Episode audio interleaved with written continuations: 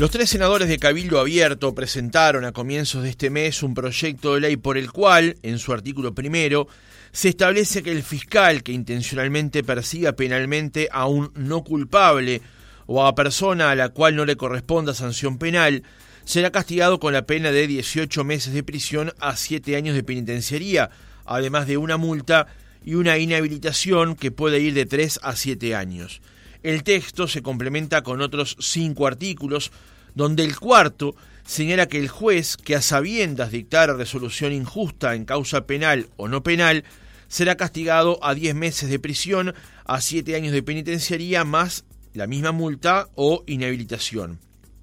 Para los legisladores de Cabildo Abierto es del caso elegir delitos a sujeto especial, jueces y fiscales, que actuaran en forma intencional en contra de derechos humanos individuales y nucleares. El fiscal de corte subrogante, Juan Gómez, dijo días pasados al diario El País que el proyecto es impresentable y profundizó de que existe una iniciativa que tipifica como delitos casos de mala praxis de fiscales y representa al mismo tiempo el no respeto al sistema acusatorio que es el que rige en nuestro país. A todo esto, Ayer, el diario El País publicó una nota en la que da cuenta que en Fiscalía trabajan la esposa e hija del actual fiscal Gómez. El mismo reportaje aclara que la esposa de Gómez es abogada y escribana y que cuando se casaron, Gómez ya integraba Fiscalía. En el caso de la hija, se presentó a concurso a la institución en la que trabajan sus padres e ingresó en febrero de 2019, cuando Gómez aún no trabajaba en la Fiscalía de Corte. De todos modos, para el presidente de la Asociación de Fiscales, la nota mereció publicar un tuit en el que dice que todos los días una noticia de estas, exponiendo colegas sin sentido, generando suspicacias sobre la institución, pero que, aún así, van a seguir metiéndole como siempre, haciendo lo que nos manda la ley. Vamos a profundizar esta mañana sobre estos dos asuntos en nuestra entrevista central con William Rosa, fiscal y presidente de la Asociación de Fiscales. Doctor Rosa, ¿cómo le va? Buenos días, gracias por atendernos.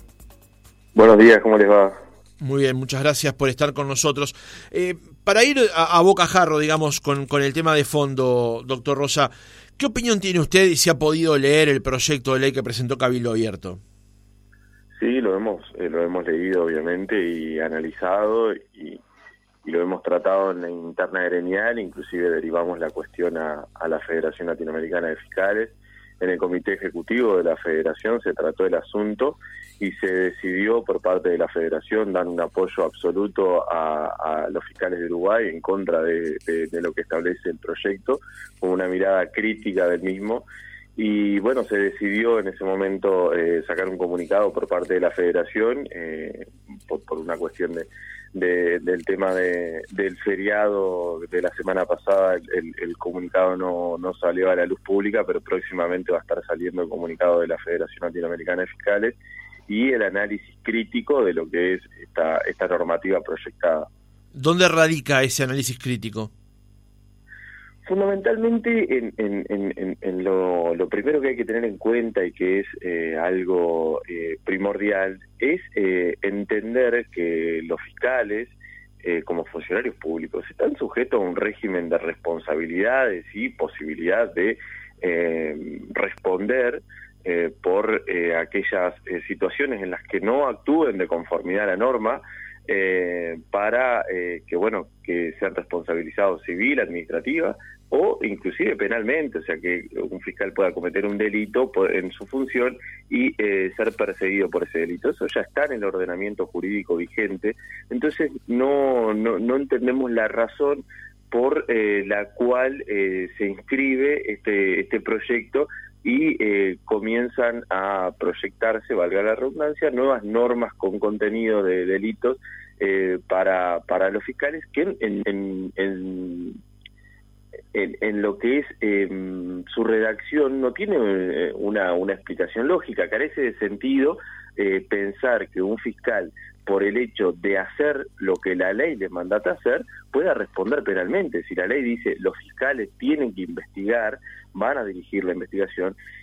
la investigación se inicia contra una persona que en principio no es culpable, porque le rige la presunción de, inocencia y eh, el principio de inocencia. Se va a determinar si es culpable, eh, después inclusive se va a determinar si es culpable no por parte del fiscal, sino por parte del juez. Entonces es un contrasentido lo que nuestro sistema eh, procesal penal establece con lo que la legislación em, prevé en, la proyección que hace la bancada que presenta este proyecto. Eh, ahora voy a profundizar sobre algunos artículos del proyecto, doctor Rosa, pero le planteo cuáles son esos mecanismos que usted plantea de, sanción administrativos que hoy ya rigen a la actividad de los fiscales. ¿Podemos profundizar sobre eso? Por supuesto. Eh, hoy en día, si un fiscal eh, es denunciado, esa denuncia puede ingresar a la órbita de eh, la quien, de la jerarquía, o sea, quien tiene la superintendencia, podríamos decir, eh, desde el punto de vista administrativo de la Fiscalía, que es eh, la dirección del servicio, la Fiscalía de Corte, y inclusive hay muchas denuncias eh, en, curso respecto de actuación de fiscales y ahí se inicia un proceso evaluatorio de la actuación de ese fiscal que puede terminar con un dictamen de que hubo un error por parte de ese fiscal y la graduación de ese error, ¿no? y, que puede ameritar una, una, eh, una sanción en una gradualidad eh, de las sanciones que establece la ley orgánica. Eso desde el punto de vista administrativo. A su vez, si una persona se entiende perjudicada por la actuación de un fiscal, puede presentar una demanda en, vía civil esperando el resarcimiento por parte de la institución y la institución, si entiende que ese fiscal actuó eh,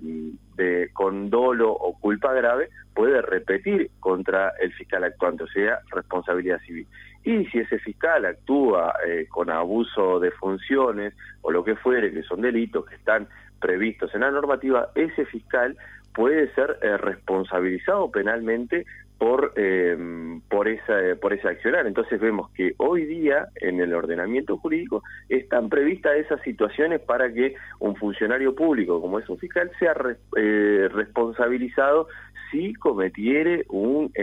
hecho que ingresa dentro de, una falta, de un error que puede ser ya sea un error administrativo o incluso un delito. Entonces, eh, no, entendemos para qué esta normativa. En el caso de la sanción administrativa, eh, doctor Rosa, ¿queda eh, ad referéndum de la procesión, por ejemplo, del propio fiscal de corte? Bueno, en realidad ahí hay un proceso, los procesos, eh, como, como cualquier funcionario público, hay un proceso administrativo, un proceso disciplinario que se sigue en, en, tanto esa sanción, hay una investigación administrativa, después puede haber un sumario, después eh, ese el resultado de ese sumario puede ser la recomendación de la imposición de una sanción de, con determinada em, gradualidad que puede ir de una amonestación, de un procedimiento, hasta inclusive eh, el cese de, la recomendación del cese de ese fiscal. Entonces, la, el resultado final va a ser eh, el, em, ese dictamen del, del, sumario va a ser después em, lo que va a resultar en la, la sanción de ese fiscal. ¿no? Pero depende eh, exclusivamente o no exclusivamente del fiscal de corte. No, porque en realidad el, miembro sumariante es otro. O sea, el miembro sumariante es un funcionario y después eh, el resultado de ese sumario es la recomendación que se va a hacer y él, eh, en definitiva, obviamente, al ser una institución jerárquica, es el fiscal de corte el que toma la, la, decisión. Le hago este planteo. Eh, o, quien actúe de sus veces, ¿no? Porque el fiscal de corte puede ser el fiscal de corte que, que designado por el Parlamento o el fiscal adjunto de corte si está vacante la, ese cargo, o el subrogante del fiscal adjunto de corte en el caso de que el fiscal adjunto de corte no pueda actuar en esa situación. Le hago este planteo, doctor Rosa, porque el último caso más o menos público, digamos, que tuvo mucha repercusión fue el caso del allanamiento a Azul FM y allí el fiscal de corte, Juan Gómez, a ustedes, a la Asociación de la Prensa y también en una conferencia de prensa, dijo que aquello fue totalmente innecesario. La pregunta es, ¿por qué en ese caso entonces no se siguió una sanción administrativa como podría haber sido el caso para esa actuación? Bien, ahí yo no sé si eso ese fue el, el, el, comentario eh, eh, real del, del, doctor Gómez, yo no lo recuerdo bien. Pero yo estoy leyendo una, crónica del diario El Observador de, esa, de esos días y el totalmente innecesario está entrecomillado. Claro. Eh, una cosa es que algo sea innecesario, o sea, que no se necesita para esa situación, y otra cosa es que algo sea un error, que algo que no debería haber ocurrido. Eh, diligencias innecesarias, yo, eh, por ejemplo, puedo eh, pedir eh, una orden de detención que después me dice, no, pero esta orden de detención es necesaria porque en realidad la, persona se iba a presentar eh, ante la fiscalía, entonces no era necesario que me pidieran una orden de detención. Entonces, no significa que haya un error por parte del fiscal, en este caso si yo estoy actuando, eh, porque habían elementos objetivos para imputar a esa persona, yo pedí la orden de detención, está bien. Es, eh, era innecesario porque la persona se podía presentar. Lo mismo puede pasar con una medida cautelar, una prisión preventiva, lo que fuere. Una cosa es innecesario, otra cosa es que haya habido un error. Y, una, cuestión eh, fundamental, para evaluar em,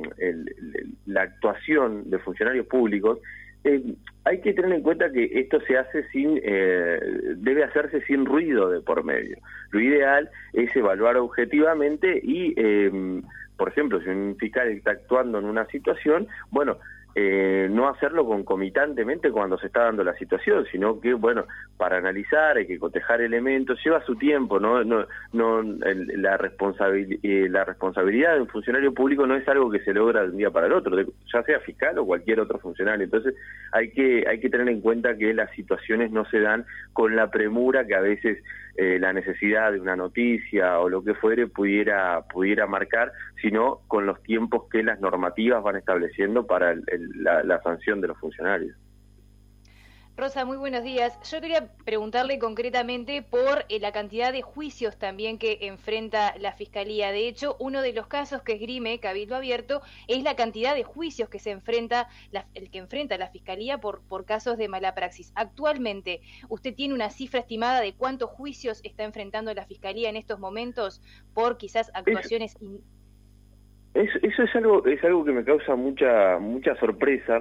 en cuanto a que se hace una valoración eh, muchas veces, y, está pasando mucho esto con la Fiscalía. Entonces, eh, eh, con, las noticias que hay alrededor de la Fiscalía, con los trascendidos que hay alrededor de la Fiscalía, es todo como un rumor en donde se da por sobreentendido que una cosa es tal porque se tiene un indicio de tal cosa. imaginemos que si nosotros los fiscales actuáramos así, perderíamos todos los casos de que estamos llevando adelante, porque no podemos guiarnos solo por indicios, sino por evidencia. Y, y cuando hablo de evidencia digo, cuando se hablan de, juicios que tiene la fiscalía, yo en, este caso no tengo no tengo los números de qué años son los juicios, porque pensemos que un juicio contra eh, la administración pública puede ser del año 2010 y, todavía estar eh, en litigio por la innumerable cantidad de recursos que hay y, bueno, las, cuestiones que existen cuando el Estado tiene que pagar una condena, lo que fuere, cuestiones que son eh, laterales, pero hay que tener en cuenta de qué años son los juicios, cuántos juicios son, y a veces se, dice, bueno, hay una enormidad de juicios en contra de la Fiscalía y no se profundiza más eh, respecto de, de, eso y queda como una sensación de que hay una enormidad de, juicios contra la Fiscalía. Yo no tengo la cifra, pero veo que quienes lo exponen tampoco eh, tienen una cifra muy concreta. Yendo al caso particular, ahora estamos, eh, usted me hace una, una pregunta con una valoración de una cantidad de casos y, y no sabemos en realidad a lo que nos estamos refiriendo. Entonces, creo que para valorar la situación de, una institución, para valorar la actuación de los funcionarios de esa institución, tal vez sea necesario tener datos más precisos y el contenido de esos datos, porque los datos son una cuestión y la eh, qué, eh, qué hay detrás de esos datos también son otra valoración, que son eh, estudios más mesurados que, que, hay que hacer y cuando se, se expone como un titular, podríamos decir, eh, se hace con una contundencia que a lo mejor no responde a la, a la realidad. No estoy diciendo que no ocurra, sino que lo que estoy diciendo es que hay que ser eh, tal vez más mesurado en el análisis. Doctor Rosa, eh, el fiscal de corte Juan Gómez dijo que el proyecto de ley de Cabildo Abierto es impresentable. Ese proyecto cuenta de seis artículos. no sé cuál es su opinión de fondo con respecto al proyecto de ley, pero Le quería preguntar en particular cuál es su opinión con respecto al artículo sexto, aquel que incluye a los fiscales en las prohibiciones del numeral 4 del artículo 77 de la Constitución, aquel que dice que los magistrados judiciales, los miembros de los tribunales de lo contencioso administrativo y del Tribunal de Cuentas, los directores de entes autónomos y servicios descentralizados, militares en actividad, cualquiera sea su grado, y los funcionarios policiales en cualquier categoría, deberán abstenerse bajo pena de destitución e inhabilitación de 2 a 10 años para ocupar cualquier empleo público, de formar parte de comisiones o clubes políticos, de suscribir manifiestos de partidos, autorizar el uso de nombre y bueno, el, el numeral continúa, digamos. ¿Tienen alguna objeción con respecto a eso en particular también?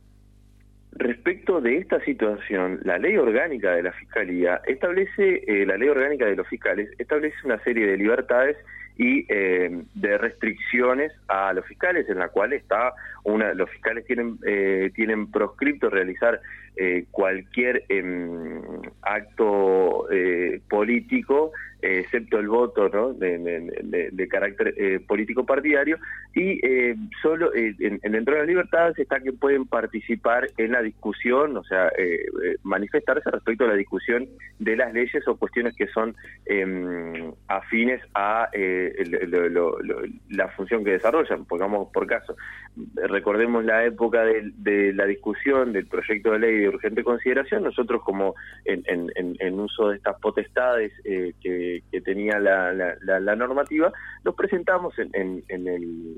ante el proyecto y hicimos nuestras consideraciones, nuestras manifestaciones, nuestras puntualizaciones en el marco de eh, las prerrogativas o de los derechos que nos otorgaba la ley. Ahora, eh, creo que lo que se pretende, y, es algo que me sorprende, es como em, acallar a determinados eh, eh, funcionarios o determinadas, eh, determinadas voces, que en realidad lo que hacemos cuando nosotros hacemos un comentario respecto a una ley es aportar una visión de operador jurídico respecto de una ley que se está eh, pronunciando. Ningún, no es una visión eh, político-partidaria, es una visión política, obviamente, pues es una visión sobre una, una legislación. No es una visión político-partidaria que es esa eh, la restricción o la prohibición que tenemos. Entonces, no entendemos tampoco esta, mm, e, esta previsión cuando en la ley orgánica de la Fiscalía mismo está que los fiscales no pueden eh, realizar ninguna manifestación político-partidaria excepto el voto. Entonces, eh, tiene... Eh, claro, pero acá lo que el artículo 77 eh, de la Constitución, el numeral cuarto, establece una, eh, digamos, supresión desde el punto de vista de ser, por ejemplo, candidato a cuestiones selectivas por un plazo determinado. ¿Eso también está incluido dentro de la ley orgánica, la 19483? Bueno, eso no, eso no, eso no. Y, en realidad, en, en este punto particular, es, tan trascendental lo que establece los otros artículos que establecen delitos, o sea, se está estableciendo eh, para, para los fiscales los delitos si inician una investigación, eh, la posibilidad de que sean perseguidos por un delito, si inician una investigación penal o si dejan de iniciarla, o sea, las dos eh, hipótesis pueden llegar a ser em, marco de una eh, persecución delictiva para los fiscales. Es tan importante eso que en realidad no hemos ingresado en, el otro, en esta otra situación. Hay respecto de este hecho, de esta previsión, eh, que está en el, en el artículo sexto, no sé a, qué responde y cuál es el, en, la exposición de motivos. No leí nada respecto a esa, a esa circunstancia, pero, pero bueno, habría que analizarse qué, qué otra restricción, más de las que ya tenemos y que son eh, importantes respecto a la participación pública, qué otra restricción puede establecer y si eh, es mérito o no de oponerse o de hacer puntualizaciones o lo que fuere, eh, en el caso de la discusión parlamentaria del proyecto. Bien, eh, para cambiar de, asunto, doctor Rosa, eh, em, como le decíamos más temprano en, la introducción del reportaje, el, diario El País publicó ayer una nota titulada La incomodidad de Juan Gómez y cómo su familia entró a trabajar en Fiscalía. La nota dice que el fiscal de corte subrogante protagoniza una situación incómoda su esposa y su hija trabajan en la fiscalía, es decir, él es su jefe. Para Juan Gómez, esta realidad no representa un problema. Con la serenidad que lo caracteriza, dice la crónica, Gómez se recuesta sobre el respaldo de su silla,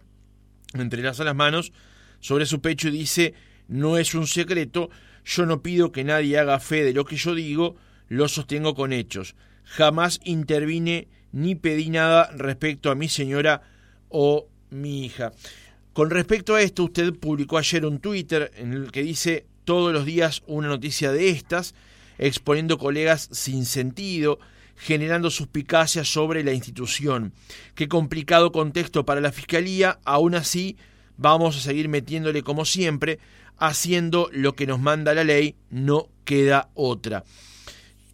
Eh, ¿Cuál es la valoración que hace de lo que leyó ayer de la nota del país que ameritó un tuit eh, en ese sentido, doctor Rosa?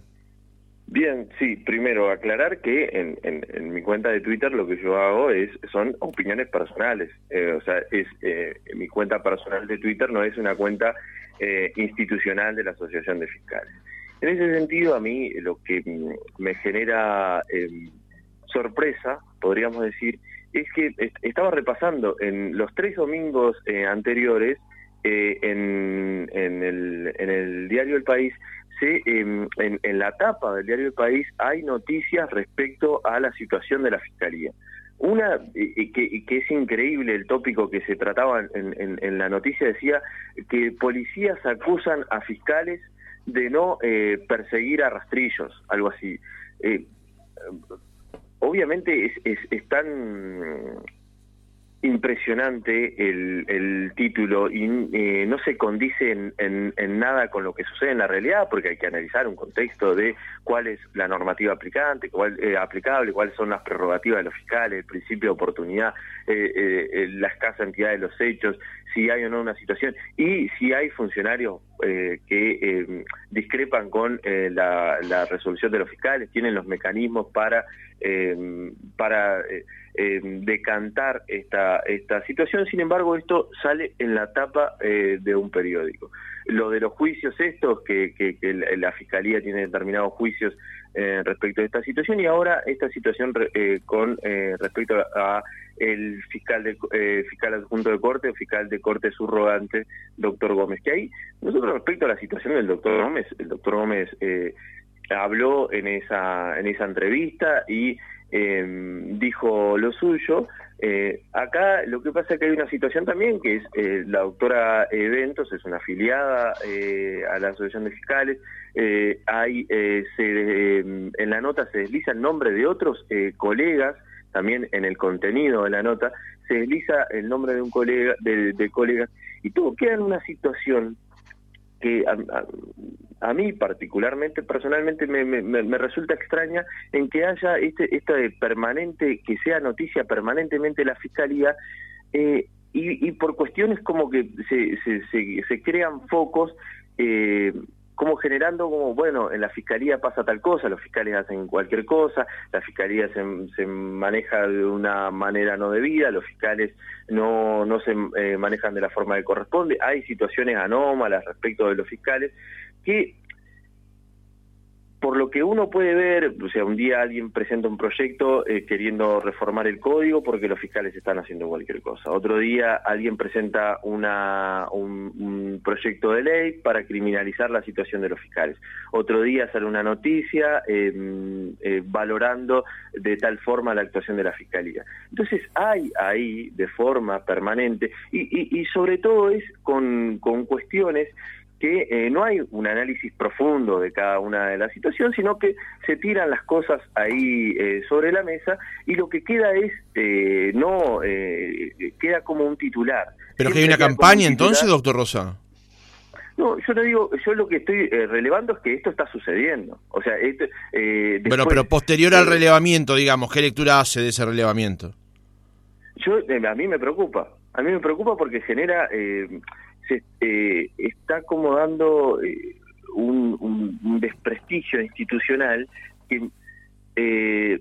que vienen con comitancia con, eh, bueno, si un día se presenta un, proyecto de ley en este sentido, al otro día sale una noticia, al otro día otra noticia, otro día otro proyecto de ley. Y la verdad que ah, eh, yo con esto lo que quiero decir es que si en la Fiscalía como institución hay cosas a corregir, hay cuestiones que preocupan a las autoridades, que preocupan a, los medios de comunicación, a lo que sea, eh, que preocupan a la sociedad civil organizada, creo que hay que hacer el relevamiento y dar en el marco de la discusión adecuada eh, los eh, discutir esto. Ahí también nosotros de la Asociación de Fiscales iremos y digo, bueno, eh, la Fiscalía, nosotros nos parece que la Fiscalía para ser más eficiente en el rol que tiene, necesita tal y cuales cosas. Creo que es un marco de discusión que eh, no está permitido en, esta situación, porque permanentemente hay como que salir a contestar eh, determinados trascendidos en cuanto a una situación. Acá hay una... Eh, por eso yo decía de exponer a compañeros sin sentido, porque si se habla una cosa de, de lo que sucede con la situación del doctor Gómez y después se nombra a otros colegas, que no, no, no veo cuál es la finalidad de ese nombramiento, por qué se los pone allí eh, en, en, esta situación, qué es lo que se quiere eh, dejar traslucir a partir de allí y más en este contexto eh, permanente. Entonces, esa es la preocupación que, que me genera y me gustaría que todo se discutiera en los ámbitos adecuados, eh, y que en esa discusión también nosotros vamos a poder participar para eh, responder eh, las inquietudes que tengan quienes hacen puntualizaciones respecto a la Fiscalía y también hacer los reclamos que venimos reivindicando hace tanto tiempo y que nunca se hicieron lugar a ninguno de nuestros reclamos. Entonces,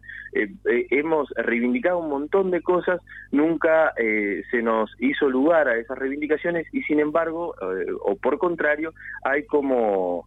este, eh, eh, este constante eh, poner en tela de juicio la actuación de la Fiscalía, que yo no digo que em, no, estoy acá poniéndome en, bueno, esto no pasa, esto no es así, para relevar si esto pasa, qué es lo que sucede con la Fiscalía, tal vez los medios de comunicación no sean el ámbito adecuado. Rosa, ¿usted entiende que esto, y se lo pregunto porque usted lo exponía en otro Twitter, esto genera un clima de tensión a la hora del trabajo de los fiscales? Por supuesto, porque eh, eh, eh, hay como una, una espada de Damocles, esta metáfora que, que, es muy gráfica respecto de esto, ¿no? Pende sobre la cabeza de los fiscales una situación que es estar en tela de juicio por permanentemente. Entonces, eh, a la hora de actuar, obviamente eh, los fiscales lo que hacen es regirse por las normas, eh, pero teniendo en cuenta que la situación está vista, a veces un fiscal pide una imputación y también ha sucedido, se va a juicio, todo lo demás, y en, en, lo mediático se usa una estrategia por parte de un abogado defensor de un imputado de decir, bueno, pero la fiscalía eh, en realidad eh, eh, le, preparó un testigo, por ejemplo, ¿sí? y, ese medio de comunicación dice, el defensor dice que el fiscal preparó un testigo, y en realidad no, no se, no se toma el tiempo de analizar que a la hora de es, está cumpliendo su trabajo el fiscal si eh, tiene una instancia de hablar con el testigo y decirle usted va a ir a un juicio, le van a preguntar esto, le van a preguntar esto, lo, eh, otro que eh, lo que yo le voy a preguntar es en base a la teoría del caso de la fiscalía, el fiscal está cumpliendo su trabajo en eso, no es que está preparando un testigo, sino que lo que está haciendo es advirtiéndole a una persona que va a testimoniar cuál es lo que va a ocurrir allí. Entonces, cuando eh,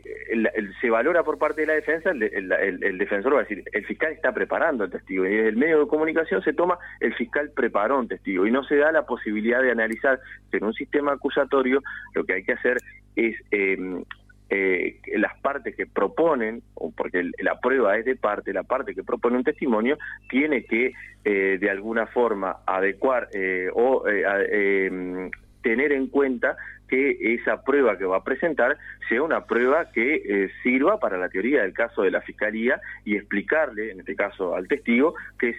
qué es lo que va a suceder en el juicio, porque cuando una persona va a testimoniar en un juicio puede eh, decir eh, más de lo que le está preguntando el, fiscal, más de lo que le está preguntando el abogado, puede no entender la situación. Entonces, cuando vemos eh, que, que, todo eso eh, se da, eh, entonces el fiscal empieza a pensar, bueno, pero llamo a la persona para explicarle qué es lo que va a pasar en el juicio, o después va a salir una noticia diciendo que yo estoy aleccionando a este a este testigo. no, me imagino que un fiscal no supedita su trabajo a la portada de un diario, ¿no? No, no, no, pero, por supuesto que no, pero tengamos en cuenta que si permanentemente ¿ah? si permanentemente está este, mm, este ruido en, torno al trabajo de la Fiscalía, eh, genera una preocupación. Una preocupación de parte, eh, de, mi parte, que soy un representante gremial. Yo, seguramente si le pregunto al colega en esta situación, el colega me diga, no, yo trabajo tranquilamente yo eh, hago lo que tengo que hacer y listo. Pero como representante gremial, a mí me preocupa que se dé esa situación porque evidentemente no es el mejor ámbito para trabajar, eh, para que un fiscal trabaje. Y lo que a mí me preocupa es que los fiscales trabajan en el mejor ámbito posible. Doctor, en el cierre del reportaje, como usted planteaba, la nota del diario El País ayer, además del caso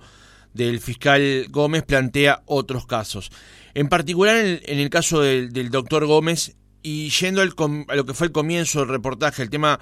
de las eventuales sanciones administrativas. Si bien queda claro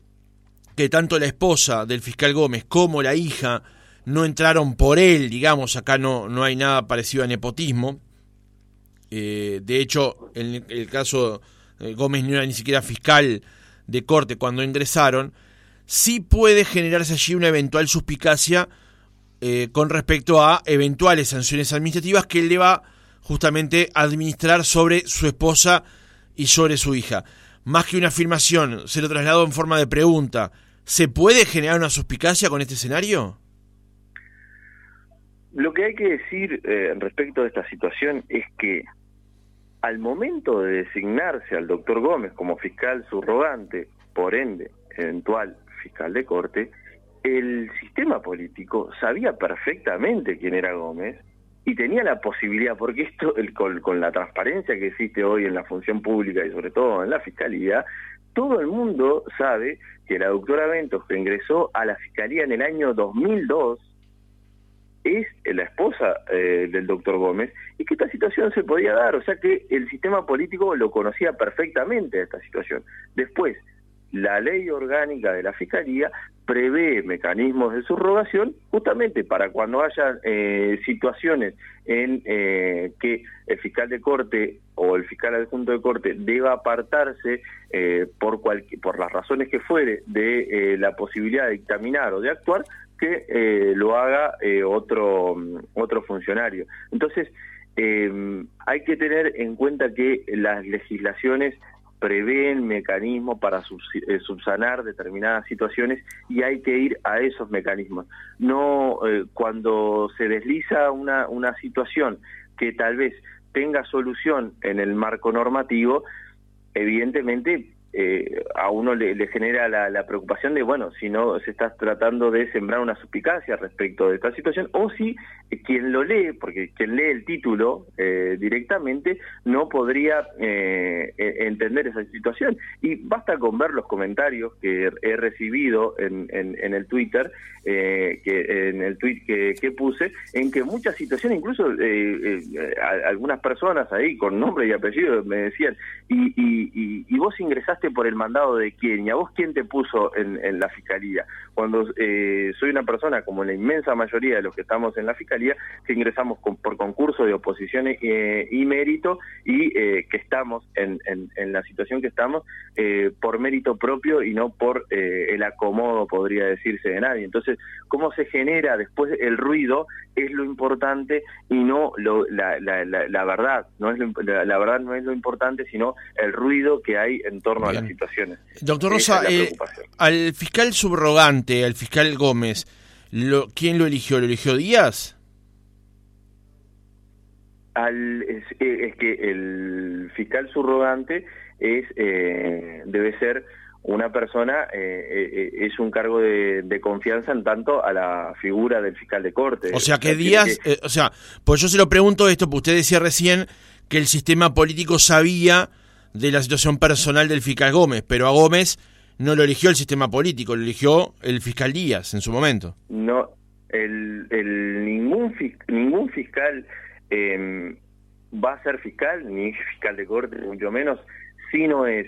con designación del Poder Ejecutivo y venia de eh, Senado. O sea, a ese sentido, a ese sentido me refiero, a ese mecanismo en la que nosotros hemos puntualizado mucho y es una reivindicación de la Fiscalía que el fiscal de corte sea una persona de la institución y que en el proceso de selección de ese fiscal se siga un proceso profesional en donde haya un análisis mesurado de las características y de las potestades y de las aptitudes de la persona que va a ocupar el cargo de fiscal de corte y que a partir de ahí se, em, se designe ese cargo, ya sea de fiscal de corte, de fiscal adjunto de corte, eh, porque eso para, para que después eh, porque si hay un análisis mesurado, eh, se va a poder cotejar cada una de las situaciones que eventualmente se podrían dar, cuál es el, el, perfil de gestión, cuál es la, la, idoneidad técnica o lo que fuere de, del, del, cargo de, de, fiscal de corte y en su caso de fiscal adjunto de corte. Eso es lo que lo, primordial y, a veces todo este ruido eh, no, no, permite em, comprender cuál es la situación importante que es la institucionalidad. Lo importante es tener una fiscalía fuerte porque una fiscalía débil eh, eh, no, no, tiene la capacidad de poder perseguir aquellos delitos que generan mayores daños a la sociedad. Doctor William Rosa, fiscal, presidente de la Asociación de Fiscales. Gracias por haber estado otra mañana con nosotros. Muchísimas gracias a ustedes y a las órdenes siempre.